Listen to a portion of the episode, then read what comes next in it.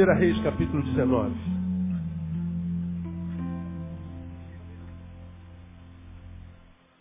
Talvez este seja o texto no qual eu mais preguei na minha vida inteira. E vou fazê-lo mais uma vez essa noite, que eu acho que é pertinente. 1 Reis capítulo 19, a partir do versículo 8. Deixa eu colocá-lo no enredo dessa história, para você que porventura não conheça. Elias é conhecido como o maior dos profetas que a Bíblia registra.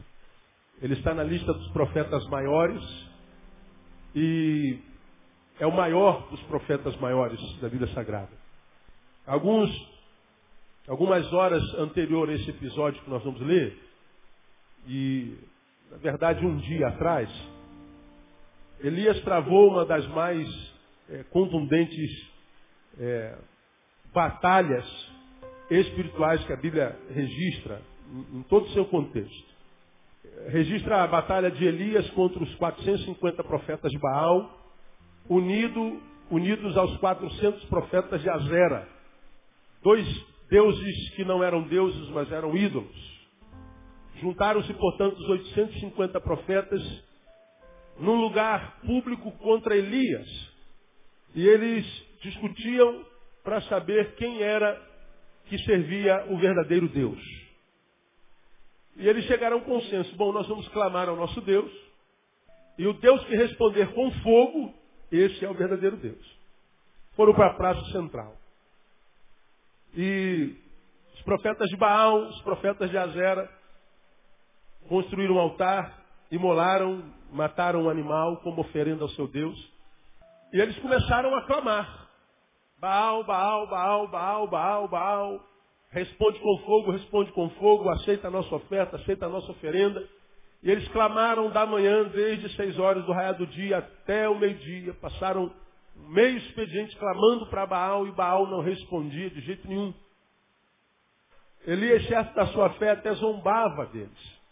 Elias, vendo aquele povo é, é, clamando a Baal, clamando a Baal, é, buscando a Baal e, e, e vendo que eles não conseguiam é, fazer com que o seu Deus se, se, se movesse, Elias tira uma onda com a cara dele, gente, clama mais alto, quem sabe o Deus de vocês não está na hora da, da, do cochilo, quem sabe ele não saiu para o almoço, quem sabe ele não está ocupado com a causa maior, quem sabe ele não está ocupado com uma causa maior, quem sabe ele não está cochilando. Quem sabe o Deus de vocês não esteja dormindo, tirando uma, uma madorna, dando uma babadinha, clama mais alto. E o pior é que eles clamavam mais alto. Baal nada. Eles então começaram a se cortar. Derramaram o seu próprio sangue para ver se com o sacrifício do sangue eles então é, moviam Baal, Baal nada. E ele falou assim, agora é minha vez. Sentem todo mundo. Construam outro altar. Elias imolou o cordeiro mandou fazer uma vala em volta do altar e mandou pegar água. Tragam água. Joguem água sobre o cordeiro. Tragam mais água. Joguem mais água sobre o cordeiro. Mais água. Tragam mais água. De modo que ele inundou o altar. E na vala que havia em volta do altar, em volta do altar, suponho que seja o altar, aqui em cima havia o carneiro, em volta ficou uma vala cheia d'água. Porque a proposta era que o Deus verdadeiro respondesse com fogo. Elias tinha tanta certeza que Deus ia responder com fogo, que ele mandou jogar água. A água é o inimigo número um do fogo. Então o fogo, quando tem muita água, não suporta. Ele inexiste, ele, é ele se extingue. Mas Elias tinha tanta certeza de que o fogo de Deus é tão poderoso que é um fogo que não apaga com a água, pelo contrário, é um fogo que bebe água. É um fogo antinatural.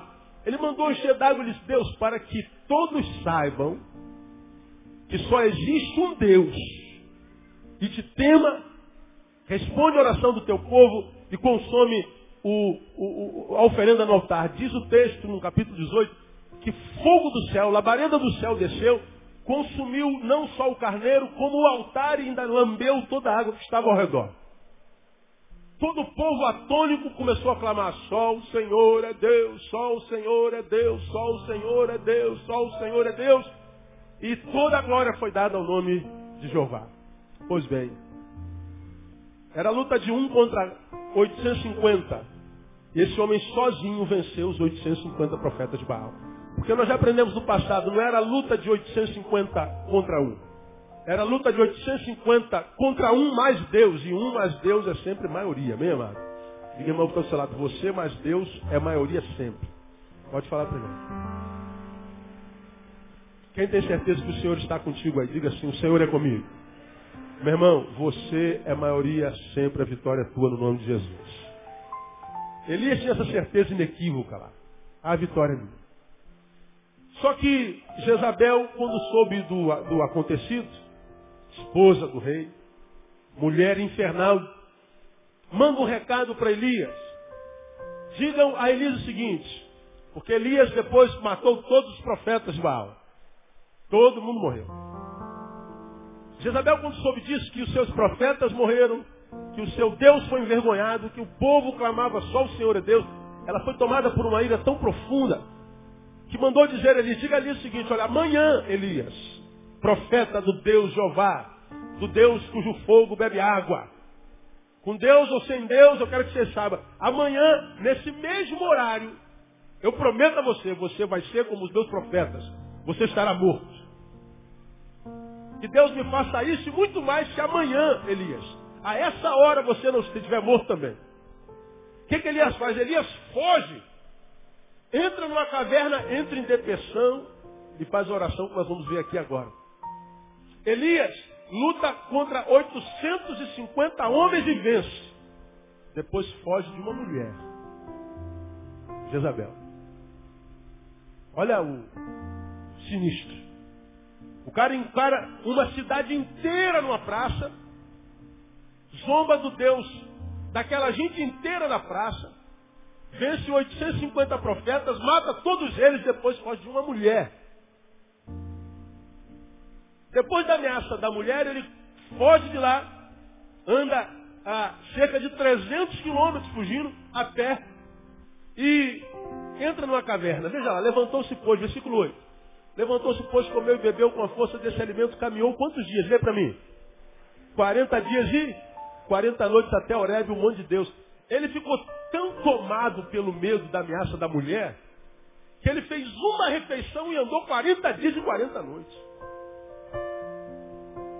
É, é muita força, muito, muito poder, muita capacidade, mas ele não se via mais assim.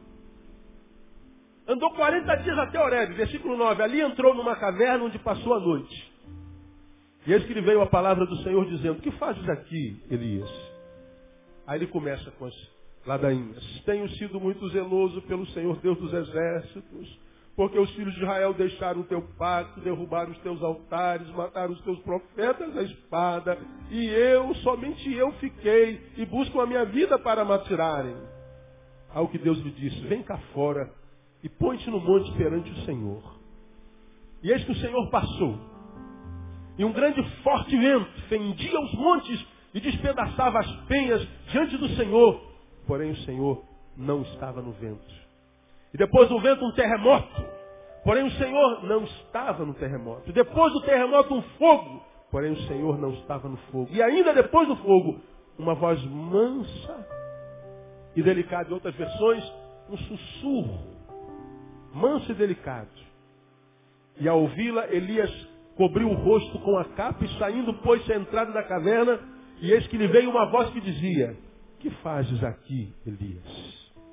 Respondeu ele, de novo, tenho sido muito zeloso pelo Senhor Deus dos Exércitos, porque os filhos de Israel deixaram o teu pacto, derrubaram os teus altares, mataram os teus profetas da espada, e eu, somente eu fiquei, e busco a minha vida para me atirar. Então o Senhor lhe disse, vai, volta pelo teu caminho para o deserto de Damasco. Quando lá chegares, ungirás a Azael para ser rei sobre a Síria, e a Jeú, filho de Ninzi, ungirás para ser rei sobre Israel, bem como a Eliseu, filho de Zafate de Abel Meolá, ungirás para ser profeta em teu lugar. Até aí. Deixa a tua Bíblia aberta aí. Eu quero conversar com vocês hoje sobre lições de uma caverna. Lições de uma caverna. Esse episódio ele, é, ele, é, ele, ele tem um milhão de, de receitas. Deixa eu falar para você. Toda vez que eu estou meio down, eu estou meio não afim de, como eu preguei pela manhã, ninguém está no óleo a vida inteira, ninguém está afim a vida inteira. Ninguém acorda com vontade de orar todo dia, ninguém está com vontade de comer a Bíblia todo dia. Ninguém é santo 100% a vida inteira. Tem dia que a gente não aguenta nem a gente mesmo. Acontece com você, não? Acontece, né? Tem dia que você se olha no espelho e você tem vontade de enforcar quem está lá, não é verdade? A gente não está legal, meu. E quando a gente não está legal, a gente tem vontade de ficar na nossa caverna mesmo. Acontece com você, acontece comigo. Às vezes nossa caverna é nosso quarto. Dá vontade de sair do quarto para nada. Nossa caverna é nossa cama, meu. Você vê a fresta do dia aparecendo no meio da janela e meu Deus, já amanheceu, cara. Aí você lembra, tem que acordar, tem que escovar dente, tem que tomar banho, trocar de roupa, pegar aquele ônibus cheio para burro, para encarar aqueles clientes mala que você encara todo dia. Aí tu vai com a cama nas costas, empurrando com a barriga o dia. Chegou segunda-feira, dia de branco. Aí tu chega lá no escritório, na fábrica, tá meio down, entristecido, sem vontade de nada. Você está lá fazendo teu pacote, fazendo teu trabalho. Aí aparece aquele crente chato, mais crente que Jesus. Fala assim, varão, tá no fogo. É, né? Aí tu fala, é, tu não fala, tô no fogo, aleluia. Xuri anda, Xuri canta, Xuri fala. Tu não fala a língua estranha para ele? Aí tu fala assim, mais ou menos. Aí ele fala assim, ei varão, tá dando lugar pro diabo, rapaz? Levanta a cabeça, não fica no chão. Deus é maior. Aí você fala assim, eu sei, mas hoje eu tô meio... Aí ele vai embora daqui, falta cinco minutos. Ei, varão, tu ainda tá assim, varão? Dá legalidade pro diabo não, varão. Aí você fala assim, eu tô vontade de matar esse crente, cara. Na hora do almoço ele senta do teu lado no refeitório. Ei, varão, como é que você está? O Espírito Santo já te tomou? Não, é o Espírito de desânimo que me tomou hoje, filho. O Espírito Santo nem passou por aqui hoje. Eu tô, eu tô com vontade de morrer. Mas tu não pode nem falar para ele que ele vai botar a mão na tua cabeça e vai expulsar demônio da tua vida. E tu já está afim de enforcar o cara. Né? E o crente vai se desviar o, dia todinho, cara. Você volta para casa já desanimado e com aquele crente que tinha o saco o dia todo. Porque diz assim, ó, crente não fica triste, crente não tem é, tristeza no coração, crente não tem depressão, crente não toma remédio para dormir, crente quando fica desempregado dá glória a Deus, crente quando descobre que a mulher está com câncer dá glória a Deus também, crente quando rouba o carro dele dá glória a Deus, não dá glória a Deus por tudo, tem que dar mesmo, mas às vezes na hora não dá, né irmão? Roubaram o teu carro, Dá um glória aí, irmão. Daqui a pouco pode ser, senhor. Daqui a... Deixa, deixa eu absorver a verdade. A gente dá, meia hora depois, dois dias depois, a gente dá um glória. Na hora não dá. A gente está com vontade de, de orar para o Senhor. Manda um raio na cara dele. Não é aquele, aquele, aquele capote com o carro, mas o carro não arranha, ele bate com a cabeça no meio fio e morre, desgraçado. Comprei esse carro em 72 vezes, cara. Jesus vai voltar e não vou ter acabado de pagar esse carro e o miserável roubou meu carro. Depois a gente, depois a gente dá glória. Né? A gente não tem espaço para dizer, cara, eu estou ruim, cara, eu tô, tô, tô com medo da mulher. Elias, num dia, estava com óleo para encarar 850 homens. No dia seguinte, o cara estava em depressão. Senhor, eu já basta, eu não sou melhor do que ninguém, eu quero morrer. Diz o texto, ele pediu para si a morte. Num dia ele consegue lutar com um bilhão de gente. Zumba da fé deles. Oh, o Baal está mais ocupado, está na hora do almoço, cara. Clama mais alto, grita mais alto, pega o microfone, zoando. A fé tão certa de que aquele Deus não era Deus, que o Deus dele era Deus. Ele vai assim, Senhor, agora mostra quem é Deus aqui. Desce fogo. O fogo veio, orou e o fogo desceu, cara. No dia seguinte, ele olha para o cara fazendo uma outra oração. No dia anterior, desce fogo. Fizemos até música para ele. Quando era garoto, cantava. Se começamos a orar, esse templo treme. Se começarmos a orar, salvaremos vida. A gente cita Elias, ó. Elias orou e o fogo desceu. Dai glória a Deus, Josué orou. O que, que aconteceu? e o sol parou. Ele diz, Elias orou, Elias orou, e o fogo desceu. Dai glória a Deus, Josué orou. E o sol parou. Fizemos música para ele. Elias orou e o sol e o fogo desceu. Foi oração de um dia no outro dia, Senhor, não aguento mais. Fui zeloso com as tuas coisas, preguei a tua palavra, mataram todos os teus profetas, só eu fiquei, já basta. Me mata, Deus. Como é que um camarada pode fazer uma oração daquela no dia anterior?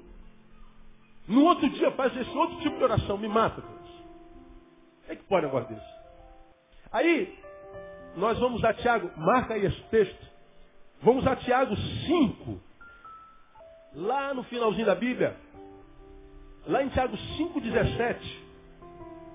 E lemos o profeta, o, o, o apóstolo dizendo assim, Elias era homem sujeito que lê para mim. As mesmas paixões do que?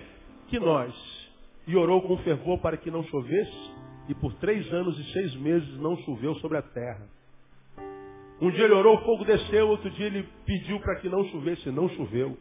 Depois ele orou e a chuva veio, o cara era fera. Agora diz o texto, pela boca de Tiago, Elias era sujeito às mesmas paixões que nós. Ou seja, eu posso orar e ver coisas tremendas acontecer, mas eu posso, porque eu, eu sou como Elias, passar por momentos na minha vida em que eu sinto a mesma agonia que ele desista até da vida. É o que o texto está dizendo. Elias é sujeito à mesma paixão que eu. É sujeito à mesma paixão que você. Eu sou sujeito, você é sujeito à mesma paixão que Elias passou. Pelas mesmas adversidades, pelas mesmas dificuldades, pelas mesmas vitórias. E quando eu olho esse cara que ora, chove é, é, é, fogo. Cara que ora, a chuva para. O cara que ora, a chuva. O cara ora, a coisa acontece. Esse homem que tem essas experiências fenomenológicas, diria eu, com Deus, ora, se esse homem que teve essas experiências desiste da vida, entra em depressão, entra em crise, quanto mais eu e você. Aí eu queria, eu queria tirar algumas lições para o nosso dia a dia, para o nosso cotidiano, a partir desse exemplo, dessa experiência ruim que Elias viveu, porque para mim, a caverna de Elias na vida é, dele era símbolo de solidão. Na caverna ele estava sozinho. A caverna de Elias era símbolo de abandono. Quando ele ora ao Senhor, ele diz, é, tenho sido zeloso pelo Senhor dos Exércitos, porque os filhos de Israel deixaram o teu pacto, derrubaram os teus altares, mataram os teus profetas à espada, e eu, somente eu fiquei, está falando, eu estou sozinho. Eu estou me sentindo só. E a solidão está me carcomendo, Deus. O que ele está dizendo é o seguinte, as vitórias que eu tenho tido no reino, os fogos que têm descido do céu, as chuvas que eu tenho feito parar e feito cair, as experiências no cotidiano, as experiências no mundo sobrenatural, não têm conseguido gerar alegria no meu natural. Eu continuo me sentindo sozinho. É o que ele está dizendo lá. Deus, eu não posso reclamar de que não tenho tido experiências contigo. Eu não posso reclamar que tu és um Deus ausente. Eu não posso reclamar que tu és um Deus poderoso. Eu não posso reclamar disso. Tu és tudo isso. Mas eu estou me sentindo só. Somente eu fiquei. Solidão. A caverna é símbolo de desistência. Porque ele foi tomado pela solidão, pelo abandono, porque ele chegou no seu limite, não aguento mais e desistiu. E fala assim, eu prefiro morrer do que continuar vivendo como eu estou. Esta é a imagem de um ser humano em crise. De um ser humano que adoeceu, de um ser humano que chegou no limite. Então, se, se Deus colocou essa palavra no meu coração hoje, certamente Ele trouxe uma meia dúzia que estão vivendo esse negócio aí. Deus sabe que aqui no meio dessa multidão existem homens e mulheres que estão se sentindo abandonados, solitários, quem sabe, dentro da sua própria casa. O marido está dormindo lá a esposa. Os filhos estão lá na mesa comendo, estão na escola, na faculdade. Sua igreja está cheia, mas você está se sentindo só. Deus sabe, porque deu essa palavra, Deus não é tolo, não joga conversa fora, que nessa noite haveriam gente aqui, pessoas aqui, no site me ouvindo, no mundo inteiro, pessoas que estão se sentindo no limite, estão a ponto de desistir e fazer a oração de Elias, Deus, não quero mais, não aguento mais, eu quero a morte. Então se esse é o teu caso, deixa eu falar uma coisa para você. Deus está vendo o que você está passando. Deus está vendo o que você está sentindo. E Deus vai falar com você hoje, nessa noite, no nome de Jesus. Catuca teu irmão e fala assim, ó, Deus tem algo para você nessa noite. Catuca. Então, mamãe do bebê, tem um berçário lá. Não deixa o bebê atrapalhar. Se você está do lado de alguém que vai no banheiro 15 vezes por culto, já levantou 10, se ele sair, segura a calça dele e fala assim, irmão, não volta mais não, pelo amor de Deus. Porque eu quero ouvir o que Deus tem a falar no meu coração hoje. Essa palavra é para mim hoje. Eu preciso da palavra de Deus essa noite. Porque a palavra de Deus hoje vai gerar salvação em corações aqui nesse lugar vai gerar cura, vai gerar esperança, vai gerar força, vai colocar de pé muita gente que está caída aqui hoje. Essa é aquela declaração, essa palavra para mim é aquela que Deus faz uma declaração de amor. Você pode estar se sentindo só, abandonado, dentro da tua caverna, mas eu estou vendo o que você está passando. Eu não esqueci de você. Porque Deus foi visitar Elias lá dentro da caverna. Deus vai entrar na tua caverna hoje, no nome de Jesus. Então toma posse dessa palavra. Que lições a gente tira para a nossa vida nessa noite? Primeiro, as crises fazem parte da existência humana, mesmo dos grandes homens de Deus.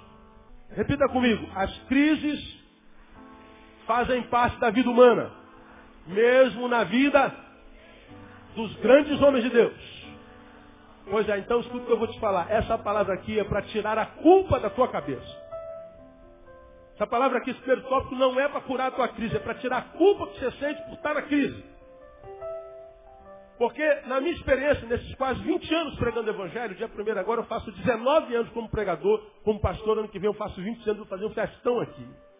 Eu prego há 20 anos e tem sido uma bênção. Gosto demais de ser pastor. Nesses 19 anos pregando, pregando eu prego mais de 20 anos, mais pastor com 19. O que eu tenho percebido é que eu encontro com um monte de gente de Deus. Deus, gente que Deus está usando. Aquele pessoal que, como eu falei de manhã, aqui atrás, antes do culto, ele está ali quebrado, ferido, machucado. A mulher está ruim, o filho está ruim, a mãe adoeceu, perdeu o emprego. Gente está passando pelo vale da sombra da morte, pelo pior período histórico das suas existências. Mas quando entram aqui nesse palco, de repente ele é um adorador, ele é um cantor, ele é um compositor, ele é um pastor. Ele chega aqui mesmo ferrado, quebrado, desejoso, está no último banco ouvindo Deus falar, ele não pode. Ele tem que ficar em pé, pregar e abençoar a gente. A despeito de toda a dor que ele está sentindo, ele continua abençoando gente. Eu tenho me encontrado com um monte de gente que está passando, quem sabe, pelo pior momento histórico e quem sabe está numa cama de hospital. E aí a gente, você já passou por isso. Como irmão, como amigo, vamos ao hospital para visitá-lo, para lhe dar uma palavra de graça, levantar o seu ânimo. Muitas vezes nós vamos lá para animá-lo porque ele está doente. Quem é que sai de lá animado? Somos nós. Quem já passou por essa experiência, irmão? Dá uma vergonha, não dá? A gente descobriu que apareceu um pé de galinha no olho, quer morrer. A irmã está com câncer nos dois seios, está dizendo assim, o meu Senhor vive e por fim se levantará a meu favor. Ela está dizendo, o Senhor me deu esses seios, o Senhor permitiu que eu tirasse esses seios, mas bendito seja o nome do Senhor. E você está com a unha encravada quer morrer. E a gente vai lá para dizer, olha irmão, o Senhor pode curar, eu sei, irmão. Olha, tu sabe que todas as coisas cooperam, também sei, irmão. Então o que, que eu posso falar mais? Não fala mais nada, irmão. Eu estou na bênção. Aí você fala, meu Deus, o que, eu vim fazer aqui? Você foi lá ser abençoado. São pessoas que, a despeito do problema, continuam vivendo intensamente. Como eu digo todo culto, não morrem antes da morte chegar. Vão viver cada segundo. Enquanto houver fôlego de vida, ele fala como salmista, enquanto houver fôlego em mim, eu louvarei o nome do Senhor. Enquanto eu existir, eu bendirei o nome do Senhor. Mas, o contrário também é verdadeiro. Me encontro com gente ferida, machucada, gente que está passando pela dor que qualquer ser humano passa e que sofre tanto por causa do problema, mas a dor maior não é nem provocada pelo problema, é a culpa de estar com esse problema. Pastor, eu sou um homem de Deus, eu não podia estar sentindo essa tristeza. Pastor, como é que uma mulher de Deus pode estar sentindo esse, esse início de depressão, ou então essa depressão que eu estou sentindo. Como é que eu posso ser tomado por um desânimo tão grande? Eu sou uma mulher de Deus, sou pregadora da palavra, pastor. Eu sou uma levita, eu sou alguém que faz bem para todo mundo, eu sou alguém que é reconhecido na minha rua como uma mulher de Deus, a nossa família é uma família abençoada. Então eu não posso sentir esse tipo de fraqueza. Pois é, quem foi que disse isso para você? Quem foi que disse que você, porque é de Deus, não pode ter problema, não pode ter depressão, não pode ter fraqueza, não pode ter problema emocional? Quantas vezes desde a minha meninice eu ouvi muitos crentes velhos, meninos, dizendo que crente não precisa, por exemplo, de psicólogo. Crente não vai a psicólogo. Quem já ouviu isso aí alguma vez na vida? Levanta a mão mesmo. Olha de nós. Meu psicólogo quem é? Jesus. Pois é. Mas quando o problema é cardíaco, ninguém diz, meu cardiologista é Jesus. Vai lá no doutor, não vai? Ó, toma esse remedinho aqui, minha irmã. Você toma um remedinho bonitinho, religiosamente. E não confia que Jesus é cardiologista. Se quebra a perna, tem lá a estatura exposta de Jesus é meu ortopedista. Não. Vai lá no ortopedista, olha, vamos botar esse gessozinho aqui, vamos colocar no lugar, vamos botar esse parafusozinho aqui, para botar tudo no lugar, e você faz a cirurgia, diz glória a Deus, a cirurgia foi uma vez. Agora, quando o problema é emocional, tem sempre o miserável que fala assim, não, o psicólogo é Jesus. Aí você, além de estar com um problema que alcançou tua emoção, você sente a culpa de estar com um problema que alcançou tua emoção. E a dor que a culpa gera é maior do que o próprio problema emocional. Meu Deus, eu não posso estar sentindo isso, pastor. Pastor, eu sou o pai dessa família, essas crianças me olham como referência. Eu não posso revelar isso, eu não posso estar sentindo isso. Não pode, mas está sentindo, não está? Pois bem, como é que a gente vence isso, irmão? Admitindo a realidade. Meu irmão, você é gente como qualquer gente que habita com a gente. Seres humanos têm na sua história, têm na sua vivência a realidade da crise. Crise faz parte da existência de todo ser vivo, inclusive daqueles que são cheios de Deus. Elias, num dia, vai descer fogo, no outro dia, quer morrer. Para Elias fizeram se começarmos a orar, salvaremos. Elias orou e o fogo desceu. Elias orou e o sol parou. Quando você ora, o que, que acontece? Vamos fazer uma música para você? O que, que a gente bota nessa música? Neio orou. Continue. E o... o fogo não desceu, não desceu. Eu orei, o sol não parou. Chuva também não caiu. Uma vez eu orei no ar livre que a gente ia fazer, a gente pediu para Deus para não chover, mas choveu assim mesmo. E não dá nem fazer música para mim, irmão. Elias fizeram uma música, duas, dez, vinte. Elias foi referência. Esse cara não experimentou nem a morte. Como é que Elias partiu para outra, irmão? Como é que foi? Num redemoinho, numa carruagem de fogo. Não experimentou a morte, nem ele, nem Enoque. Muita onda, não é? Dois camaradas não experimentaram a morte tão santo que eram.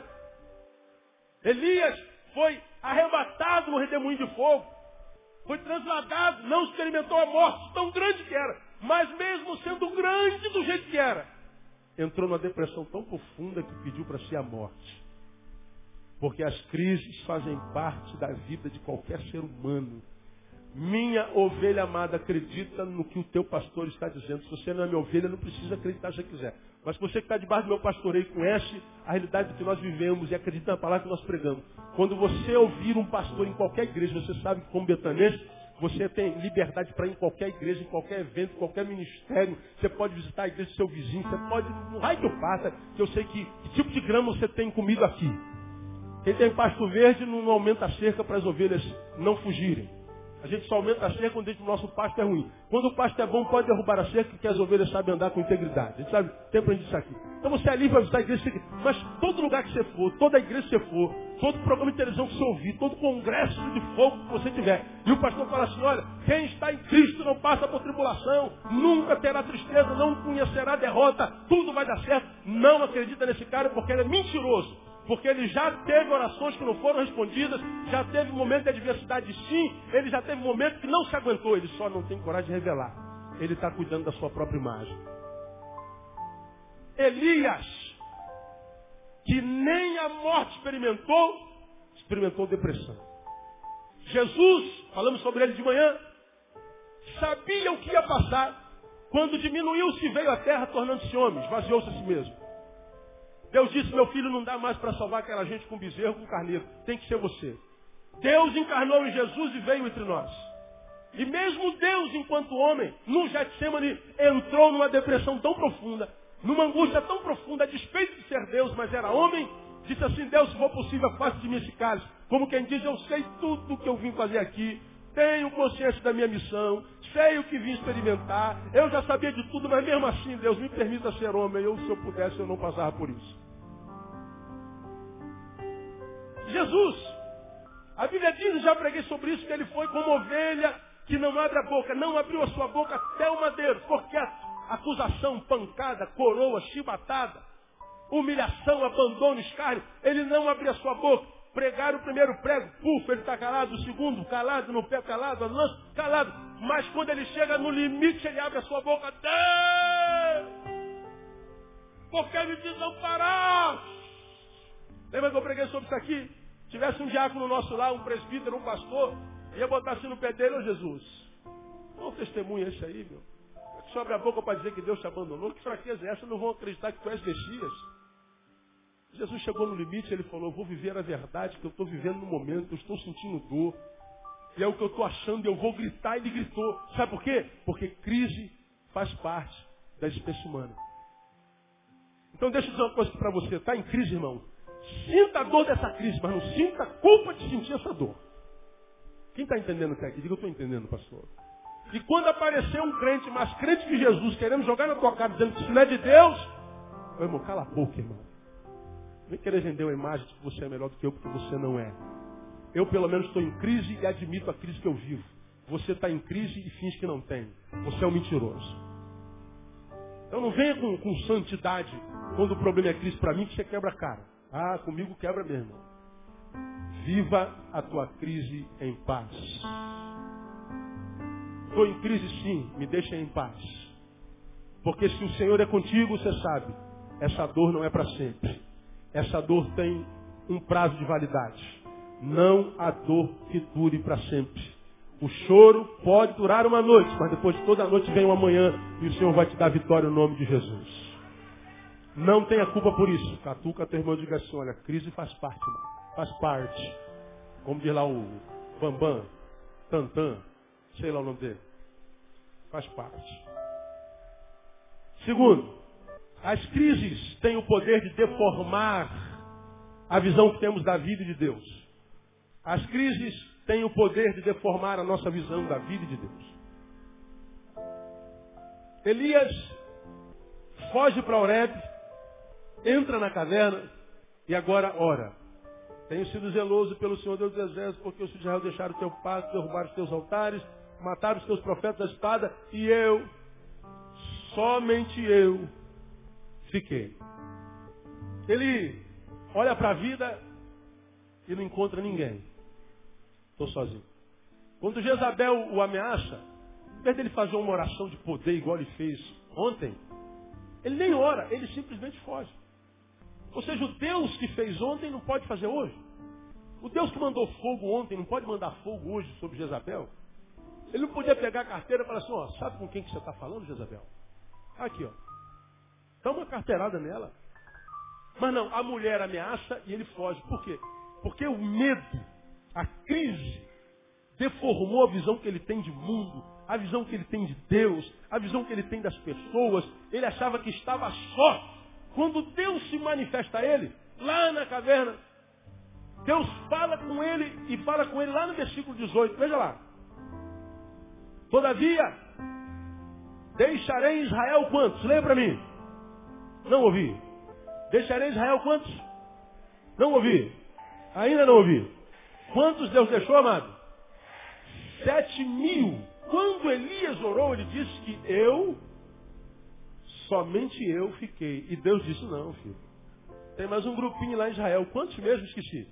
Sete mil. Irmãos, dá para esconder sete mil pessoas? Por que que, Davi, por que que Elias não conseguiu ver os outros sete mil? Da onde Elias tirou a ideia de que ele estava só? Aonde absorveu o saber que ali era o ponto final da vida dele? Da onde ele tirou esse saber? Porque quando Deus aparece, ele, não, cara, você está com um problema de visão, Elias. Elias, suas crises são normais. Todo ser humano passa por crise. Mas transforma a tua crise em escola. E primeiro que você precisa aprender, Elias, que a crise tem o poder de deformar a visão que nós temos da vida. A crise tem o poder de deformar a visão que temos dos outros. E a crise tem o poder de deformar a visão que vocês têm até de mim. Mas da onde você tirou isso, Deus? Olha para Jerusalém, olha para Israel. Ainda tem mais sete mil pessoas que não dobraram o seu joelho a Baal. Você não está só, cara. Não acredita, porque você está em crise, 100% no teu diagnóstico a respeito das coisas. Porque quando nós estamos em crise, nós precisamos, primeira coisa, duvidar do nosso diagnóstico. Meu irmão, como é que você está aqui hoje? Pastor, eu estou profundamente triste. Eu estou profundamente decepcionado. Eu estou profundamente ferido. Estou me sentindo traído. Eu não estou com vontade de ler Bíblia, de orar, de cantar, de ver ninguém. Eu estou mal. Eu estou aqui hoje por um milagre. Eu não sei nem como é que eu vim parar aqui hoje. Eu estou mal. Pois é, se você está assim, Aprenda, você não pode acreditar 100% no diagnóstico que você tem das pessoas, da vida e de Deus. Você pode estar completamente equivocado, porque as adversidades têm o poder de deformar a nossa visão. Lembra que eu preguei sobre Adão no Éden? A Bíblia diz que Deus visitava Adão todo dia no fim do dia, antes do pecado. E eles trocavam uma ideia. Viviam uma vida onde o pecado não estava fazendo nenhuma barreira entre eles. Vivia uma vida de santidade, de amizade, fraternal, paternal, filial. Até o dia que Eva comeu daquele fruto, deu para Adão e conivil com ela. Diz que os olhos se abriram e eles descobriram primeiro que estavam nus, a maldade entrou. Naquele dia, o do pecado, como todo dia Deus vinha à tardinha para visitá-lo. Só que quando eles foram contaminados pela crise, pelo pecado, me lembrem, qual foi a, a, a ação de Adão? Aqui. Isso aqui mesmo? Se escondeu atrás de uma moita. Eu preguei sobre isso aqui, essa palavra me abençoou muito. Todo dia, quando Deus vinha, Adão abriu um sorriso, ô oh, pai, vem, voltou, vamos bater um palmo, trocar uma ideia, o que você deu no jornal hoje aí? E ele falava sobre o jornal do dia, falava sobre as crises, os problemas. Quando a crise entrou, Deus vem, Adão tenta se esconder de Deus. Vai se esconder de Deus aonde? Atrás de uma moita. Aí Deus como paizão, quem é pai sabe. Adão está aqui atrás da moita, doente. Com um diagnóstico completamente doente, adoecido. Adão, onde é que tu estás, Adão? E Adão está quietinho. Deus não vai me achar aqui. Adão! Aí Deus passa. Adão! Onde é que você está, Adão? Ei, meu filho, onde é que você está? Adão! Ô Adão, onde é que você está, Adão? E Adão, retardado, atrás da moita. Para um cara achar que pode se esconder atrás da moita de um Deus como o nosso, não pode estar normal, pode isso. O cara pode estar bem. A crise, quando entra, deforma a nossa visão. Faz-nos ver, pensar, perceber, diagnosticar coisas que não tem nada a ver com nada. Você não pode acreditar no teu diagnóstico 100%. Você não pode. Você precisa questionar a visão que você tem, por exemplo, sobre seus amigos. Ninguém vale nada. Meus amigos todos me abandonaram. Cuidado, você pode estar com um diagnóstico errado a respeito dos seus amigos. Meu marido mudou comigo, pastor. Minha esposa me abandonou, mudou comigo. Minha esposa é uma traíra. Cuidado, você pode estar equivocado. Ninguém na minha casa, ninguém na minha, na minha igreja, ninguém cuida de mim, ninguém não sei o que, ninguém não sei o que. Ela voltou. Ninguém barababá, bebi barababá. Cuidado com o teu diagnóstico. Elias olhava em volta e dizia, eu estou completamente só. Não, não estava só. Esse foi o diagnóstico dele a respeito da sua própria vida. O que Deus disse, tem mais sete mil lá, ele está dizendo, Davi, Elias, nunca ninguém que comigo anda vai se encontrar só em qualquer momento da sua vida. Porque ele disse mais adiante, eis que estou convosco. Quantos dias? Todos os dias. Até quando? A consumação do sexo. Amado, você não está sozinho. Posso ouvir um glória bem alto aí, irmão? Pode aplaudir o Senhor. Vem cá ver essa carta aqui para mim.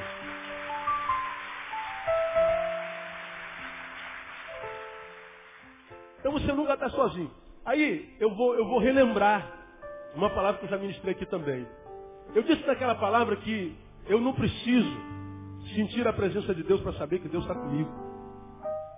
Quando a gente está só, nosso, nosso diagnóstico embota nossa visão, embaça, e a gente vê tudo distorcido. Problema de visão, quando eu preguei aquele sermão, falei, é como quem usa óculos. Eu tiro isso aqui, irmão. Acabou. A beleza do salão, a beleza da multidão, some, eu não vejo, eu só vejo vulto. Só vejo gente embaixada, gente distorcida, eu vejo dois rostos na, na cara do, do Dilson, dois nariz, quatro olhos e um monte de orelha. É, embaça tudo. Eu falo, meu Deus, que menino feio, que cara esquisito, isso é um deformado. Isso é uma le... Não, a gente acha que o problema é o Dilson, o Dilson que é feio. É muito feio. Como é que uma mulher dessa também é feia, né? Casou com, com um cara feio desse, aí teve um filho feio também, né? E o filho tá rindo com a beleza lá. Né? Sabe que não é verdade, né? Aí a gente vai dizendo que o problema é a feiura do Dilson, é a feiura da esposa, é a feiura do filho, todo mundo é feio, a vida é horrível, ninguém vale nada. Não, não, não, não, não. não seu diagnóstico está errado. Colocou. Oh, o Dilson continua feio. Mais menos. Mas a esposa é bonita e o filho é lindo. Melhorou a visão. A gente imagina que o problema está no outro, o problema está na vida. Não, o problema está aqui nos olhos. Você está entendendo o que eu estou te falando, meu não? Então, de repente, você está passando pelo teu momento de angústia, fala assim, o pastor, nada mais vale nada, ninguém vale nada, nenhum homem presta, nenhuma mulher presta, todo pastor é safado, todo chefe é usurpador, a, vida é uma injustiça, até o serviço, está tudo ferrado. Não, tá, meu irmão. São os óculos com os quais você vê a vida. Não acredite no teu diagnóstico, você vai ampliar o tamanho da tua crise, você vai cronificar a tua crise. A vida continua sendo linda, a vida continua sendo bela. Tem gente que não presta, mas tem gente boa pra caramba no mundo. Deus é bom e a sua misericórdia dura para sempre. E Ele está aqui ministrando o teu coração, querendo curar a tua vida no nome de Jesus. Aplauda Ele bem forte. Mais uma vez. Aleluia. Aleluia. Cuidado com o teu diagnóstico. Tem vezes que a gente está adoecido, com dor, a gente olha para a vida e fala, cara, não vale mais a pena. Lembra que eu já falei aqui umas 3.100 vezes? Pessoas chegam a uma agonia tão profunda que se matam. E você já aprendeu que quando um suicida se mata, ele não quer matar a vida, ele quer matar o quê? A dor. Ele quer matar não a existência, ele quer matar a dor. Suicídio é um grito pela vida. Eu quero viver, eu quero viver, eu quero viver. Quero voltar a viver, quero aquela alegria, quero voltar a ser quem eu era, eu quero viver, quero viver, quero viver. Mas ele não consegue viver, então ele prefere morrer. Pior do que a morte é a ausência da vida. Agora ele acha que acabar com a vida soluciona o problema da dor. Não soluciona. A gente sabe que o fim da vida não é aqui. Todos nós compareceremos diante do tribunal de Cristo. Todos nós. Todos nós estaremos diante dele, como diz Mateus capítulo 25. Aos seus ele dirá, vinde bendito que meu Pai possui por herança o reino que vos está preparado desde a fundação do mundo. Aos que não o conheceram, ele vai dizer, apartai de mim maldito para o fogo eterno preparado para o diabo e seus anjos. Não termina aqui. Daqui a gente pode piorar ou melhorar a nossa vida. Tem uns que partem daqui para melhor, mas outros partem daqui para pior. E quem parte daqui para melhor, parte daqui para melhor porque já vivia o melhor de Deus aqui. Estava no caminho que é Cristo. Então a gente precisa ficar ligado, cuidado com o teu diagnóstico. O fato de um marido tê-la traído, do outro marido tê-la traído, de um terceiro marido tê-la traído, não significa dizer que todos os homens são traidores. Tem muito homem de Deus atrás de mulher de Deus aí, no nome de Jesus. Não julgue todos por um, nenhum por todos. Cuidado com o teu diagnóstico. Terceiro, Primeiro, as crises fazem parte da existência humana, mesmo no nome de Deus. Segundo, as crises têm o poder de deformar a nossa visão. Terceiro, boa notícia para você. Deus não desiste de quem está em crise. Você em crise pode desistir de Deus, mas Deus não desiste de você. Quando eu falo sobre isso, eu me lembro de uma experiência que eu li no livro, num dos livros de Caifás, muitos anos atrás. Ele, durante uma época, pregava dentro de um presídio lá, na, na, naqueles de Bangu. E ele conta uma experiência, não me lembro qual livro foi, que toda, toda, toda, toda, toda semana, todo mês ele ia lá pregar para aquele grupo enorme de presidiários, e um grupo enorme de presidiários, todos eles quase iam para o lugar onde Caio Fábio pregava. E ele pregava e as pessoas eram abençoadas e tal. E Caio reparava que ao longe ficava um preso que nunca se aproximava. Todos vinham naquela, naquele lado do, do presídio. Um nunca se, se misturava. Toda vez que começava a mensagem, ele encostava lá longe e ficava olhando, olhando de longe o que estava acontecendo, mas sem ouvir o que estava sendo pregado. Uma vez, Caio parou a reunião, foi até aquele homem, falou assim, por que você está sempre aqui? Estou te vendo aqui já tem semanas. Por que você não se junta a nós e ouvir a palavra de Deus? Ele falou assim, eu não posso, pastor. Eu não creio em Deus. Não vou lá porque eu não acredito no que o senhor diz. Eu não acredito em Deus. Eu acho que quando uma pessoa diz isso para um pregador, ele deve estar assim, pô, vou atingir esse cara na lata, quer ver? Eu não vou lá porque eu não acredito em Deus, ou seja, no teu Deus, não acredito que você prega, portanto, para mim você é um mentiroso e fala bobagem. Só que Caio não se assustou e falou assim, quando ele falou, olha, eu não acredito em Deus, não tem problema, você pode ir.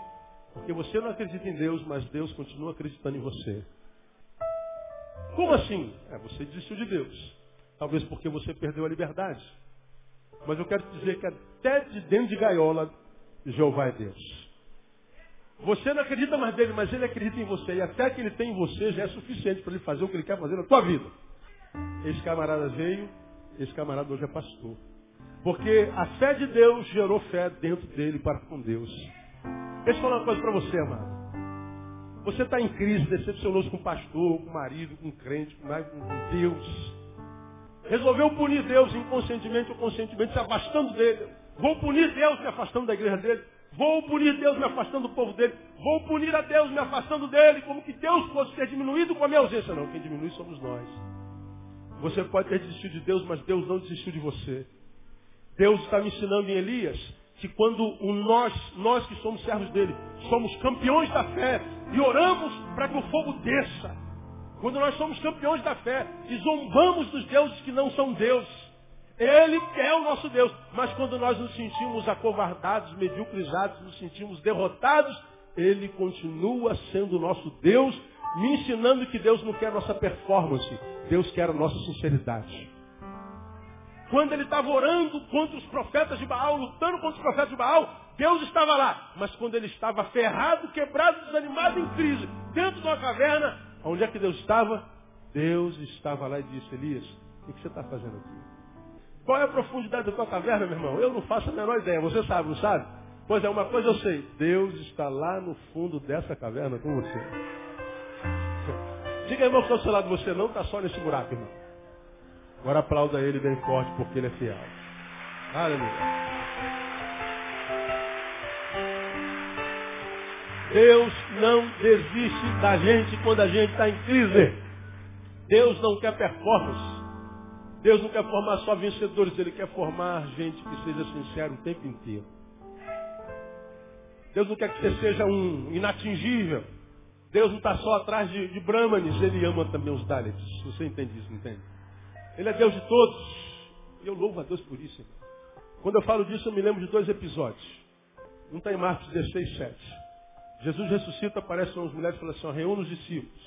Ah, também a Pedro. Jesus manda reunir os discípulos e especifica o nome dele, Pedro. Por que, que Jesus especifica o nome de Pedro? Quem sabe? Porque o que, que Pedro fez antes da morte de Jesus? Negou a Jesus quantas vezes? Três. Na cabeça de Pedro, eu neguei a Jesus, pronto, acabou. Jesus não confia mais em mim, não conta mais comigo. Jesus manda reunir os discípulos. A, a, a cena, imagina você está aqui conversando com as mulheres. Fala só, reúne os discípulos em tal lugar e daqui a pouquinho eu chego lá. Aí Jesus vem embora, ó, olha só, não esquece de Pedro. Como quem diz, olha, avisa para Pedro que eu não desisti dele. Pisou na bola feio, rapaz, vacilou. Mas diga a ele que eu não desisti dele. Agora você imagina a pessoa dando, rapaziada, olha, Jesus ressuscitou, olha, Jesus ressuscitou, olha, ele está tá chamando a gente para nos reunir. Imagina Pedro aqui sozinho. Cara, que, que eu faço? Será que ainda faço parte do, do bando? Vou, não vou? A mulher esqueceu de dar o recado e todo mundo imagina o Pedro vai ah, Pedro, Jesus mandou chamar você também. Você imagina o que, que isso não faz no coração de um camarada que está em crise? Quando eles chegam na reunião, Jesus troca uma ideia com todo mundo, senta com Pedro à parte e fala assim, Pedro, tu me amas? Senhor, eu te amo. Jesus pergunta a segunda vez, Pedro, tu me amas mesmo? Senhor, eu te amo. Jesus pergunta a terceira vez, Pedro, tu me amas? Diz, Senhor, tu sabes que eu te amo. Como quem diz, a despeito da besteira que eu fiz, sabes que eu te amo. Jesus três vezes diz para ele, apacenta os meus cordeirinhos, apacenta as minhas ovelhas. Por que, que Jesus perguntou três vezes, tu me amas? Porque a negação também se deu de forma tripla. Para cada negação, uma declaração de amor. E onde existe amor, tudo mais vai por terra. O amor apaga uma multidão de pecados. Quer dizer para você que Jesus não desistiu de você. E nas reuniões de Deus, Deus ainda está mandando dizer, olha, não se esqueça do Marcos. Não se esqueça da Márcia. Não se esqueça do Silas. Ah, lembra de chamar o Juca. Olha, não deixe de chamar o Rodrigo, o Fábio. Deus está chamando por você. Ele não desistiu de você. Ele não espera perfeição em você. Ele espera honestidade. Catuca teu irmão mais uma vez. Ele não desistiu de você. Aleluia. Ele não abre mão de quem está em Cristo. E aí eu não posso deixar de falar do meu personagem mais querido da Bíblia, que é Tomé. Você se lembra das três palavras que eu preguei sobre Tomé, que estão tatuadas no meu coração? Amo Tomé de paixão, aquele camarada que entrou numa crise tremenda porque Jesus morreu. Jesus ressuscitou, apareceu aos doze, Tomé não estava lá. E Tomé vem na outra reunião. E todo mundo joga na cara de Tomé, Tomé, onde é que você estava? Rapaz, perdeu a bênção. Onde é que você estava, rapaz? Quem não está presente perde a bênção, perdeu a bênção. Bem feito, Jesus veio, você não estava. O bem feito. Crente é assim, a gente gosta dar má notícia. Não, pastor, eu sou assim, eu digo a verdade na lata. Amigo, não tem blá blá blá. Eu, eu falo mesmo, sou de Deus. Pois é, mas a Bíblia diz que tem que ser a verdade em amor. Dizer a verdade em amor é encontrar a hora certa, não precisa ser agora. Esperar a situação certa, não precisa ser em qualquer situação. Tem que encontrar a palavra certa, temperada com sal. Tem que esperar cozinhar, tem que abraçar primeiro, beijar. Mas depois dizer a verdade. A verdade dói menos. Jesus apareceu, você não veio. O cara tinha tanta personalidade. Eu não creio, gente, me desculpe. Vocês estão dizendo, acho legal, mas eu não creio. Se eu não ver, se eu não vir a marca no, na mão, se eu não vir a marca da, da, lança, se eu, eu desculpe, eu estou muito mal, eu estou, eu tô, cara, eu estou tô, tô com dificuldade até de crer, eu estou muito ferido. O que ele disse? Aí, a posteridade, até hoje, quando olha para Tomé, homem sem fé, não seja como Tomé. Tomé não creu, de Tomé não é neném. A gente mete o pé em Tomé desde sempre. Pois é, mas ninguém diz que oito dias depois Jesus volta. E volta só para Tomé. Tomé, eu tive aqui oito dias atrás, você não estava. Voltei só para você, filho. Você só vai crer se tocar, é? Então, toca aqui, filho. Toca aqui, Tomé. E agora o secreto é Senhor meu e Deus meu. Que tipo de homem é esse que faz com que Jesus volte só para ele? Jesus já ia voltar aos céus. Não, não, não, não. Esqueci de alguém. Tem alguém em crise lá que teve coragem de falar que está em crise. Teve de coragem de remar contra a multidão, todo mundo dizendo que creia, que cria. Ele disse, eu não creio.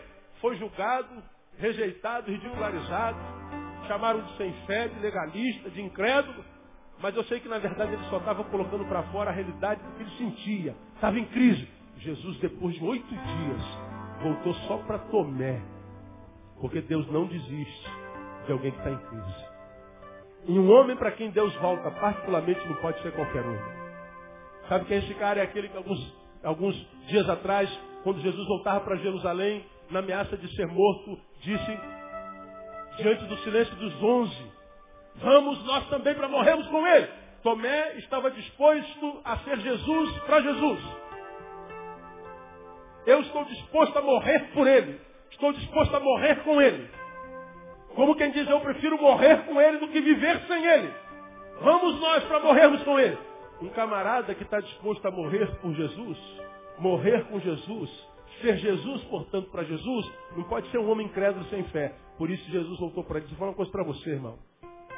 Deus sabe de tudo que você já fez pelo reino. Deus sabe o quanto você pregou, testemunhou, foi fiel, fez, realizou, abençoou gente. Hoje você está em crise. Jesus não esqueceu do que você fez. E Ele é um Deus que está ministrando essa palavra para dizer para você que Ele está te vendo e que Ele está voltando para você. E a tua vitória é iminente no nome de Jesus. Mais uma catucada? Ele está voltando, irmão. Diga para ele aí Vamos terminar? Oh, glória. Quem está sendo abençoado? Eu estou sendo abençoado, pastor. Eu quando ouço uma mensagem dessa, eu assim, pô, cara, eu vou entrar em crise. O negócio de entrar em crise é bom. A gente, a gente aprende com esse negócio. Né? Quarto, Deus só fala com quem está perto.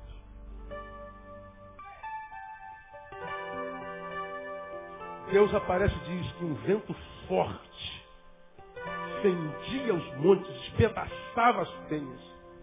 Mas o Senhor não estava nesse negócio. Veio um terremoto, tremeu tudo. Deus não estava no terremoto. Fogo consumiu tudo. Deus nesse fogo não estava. Depois veio um sussurro. Lá no original está um sissi, que traduzido literalmente seria assim, um som de gentil silêncio. Um som quase que imperceptível. Um som bem baixinho. Para eu falar baixinho e ser entendido, eu preciso falar muito perto. Se eu daqui para frente, por exemplo, pregasse assim, entenderam o que eu falei? Sabe por que não? Quem está lá atrás não entendeu, você está longe. Se eu sussurrar, eu estou pregando. Mas sabe por que você não está ouvindo? Você está longe de mim. Sabe por que, que Deus falou na voz mansinha? Para saber se Elias ainda estava perto dele ou já estava se distanciando demais. E a distância de, de qual distância nós estamos falando? Nós não estamos falando de 300 quilômetros, 40 dias de caminhada. Não. Porque para Deus não existe distância geográfica.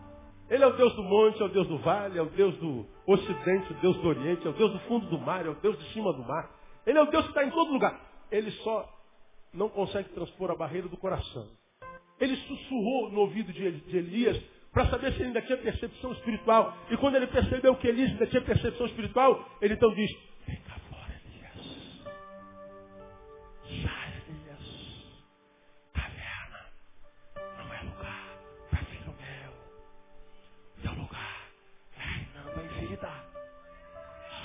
caverna. Elias percebeu e saiu da caverna. Amado Deus só fala com quem está perto. Se você está vivendo a tua crise resolveu se afastar de Deus e permanece longe de Deus e quer continuar longe de Deus, você vai continuar sem milagre, vai continuar sem vida. Mas se você nessa noite falar, pastor, eu quero me aproximar de Deus, eu quero me chegar a, a, a chama de novo. Eu quero sentir o meu corpo queimando ainda pela chama do avivamento.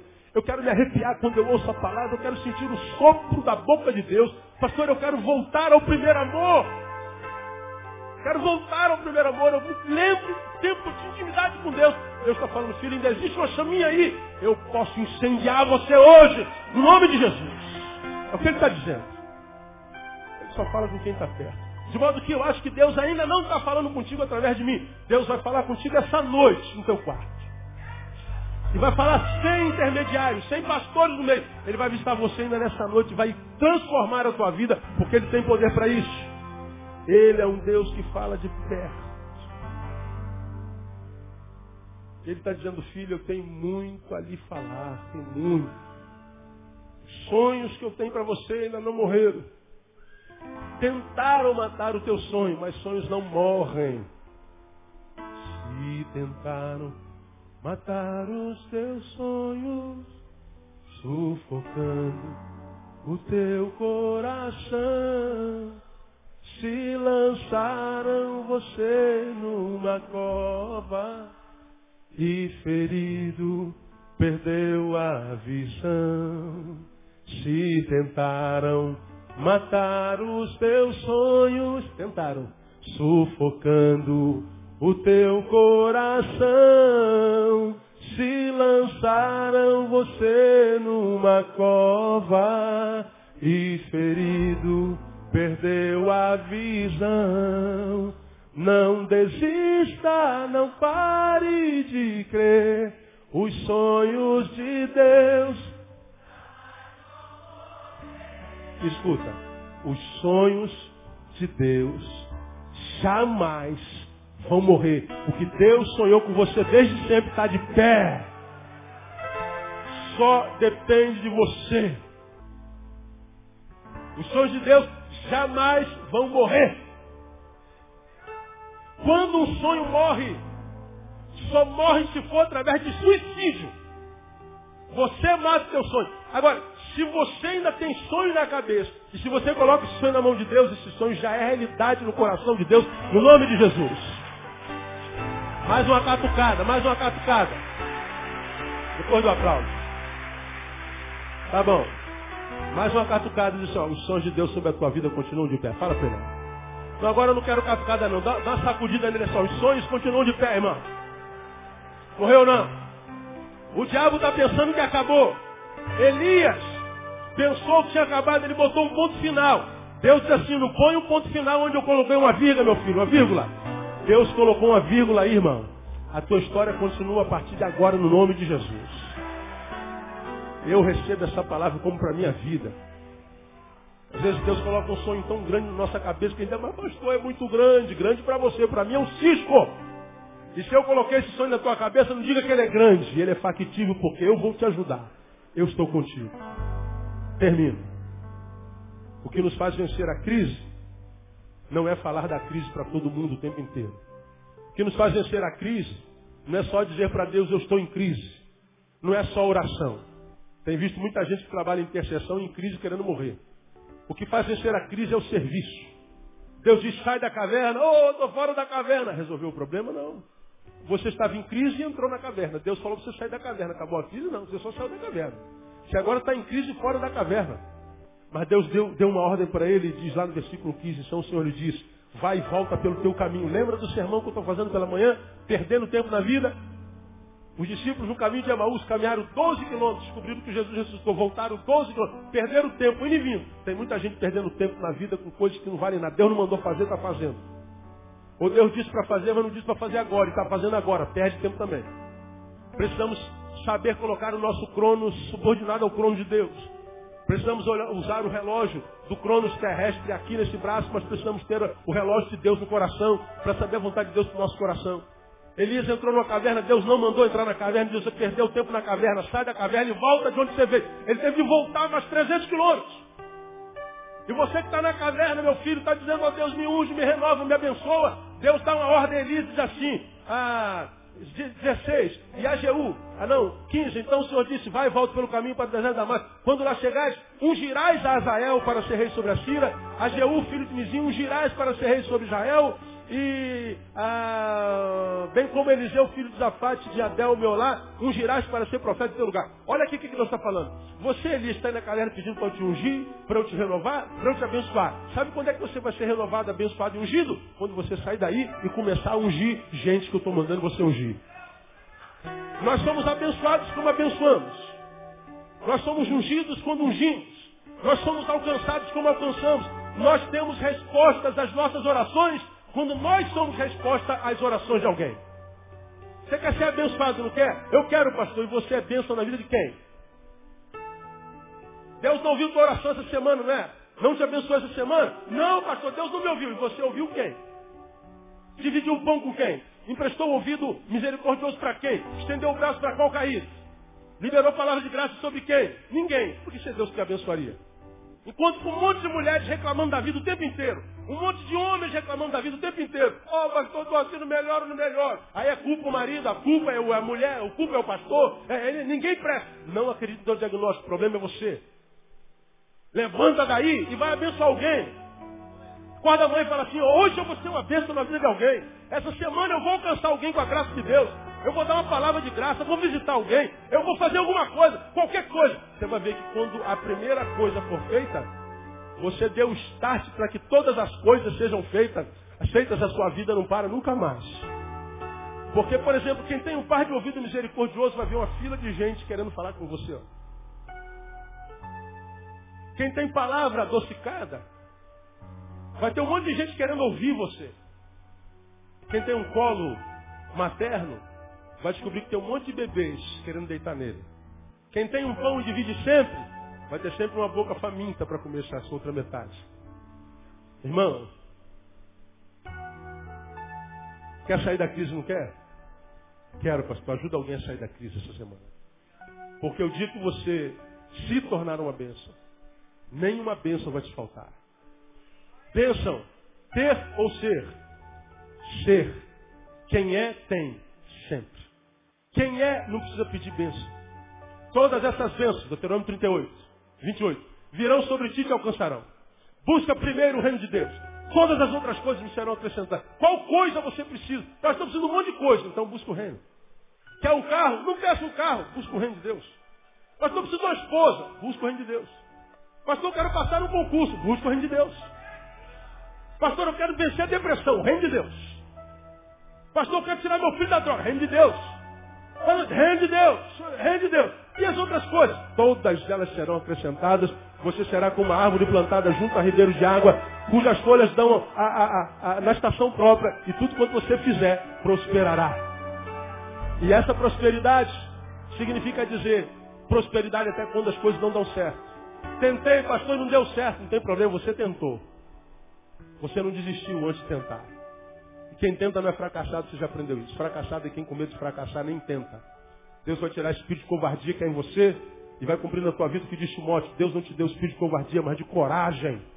Deus te deu espírito de guerreiro. Ele adestra tua mão para peleja e teus dedos para a guerra. Deus está dizendo, olha, vive em crise quem quer, quem aceitou a crise como status quo. Agora, se você está em crise, assim, eu não recebo essa crise, pastor. Aprendi isso com uma mulher muito humilde que já esteve na nossa igreja, hoje está acompanhando o marido numa outra igreja. Eu estava no meu gabinete atendendo ela falando das suas crises. Eu sou asmático. E aí eu, eu falei, irmão, dá, um tempinho, porque eu preciso dar uma bombadinha. Aquele é, Clenil Compositum que eu uso eventualmente. E aí eu levantei, me dá um tempinho que eu vou ali, vou, vou tomar um remedinho, porque esta minha asma, ela falou assim, pastor Neil, ó, ó o dedinho. Pastor Neil, esta asma não é sua. Ela pode até estar no senhor, mas nunca diga que uma enfermidade é sua. Eu falei, a senhora tem razão. Eu não recebo essa asma, essa asma não é minha. Essa asma é do capeta, do, do da Mas minha não é. Ela está na minha vida como intruso. Então eu recebo a cura nessa tarde, mano. Deus não me curou naquela tarde. Eu uso o clenil composto até hoje. Mas uma coisa eu aprendi.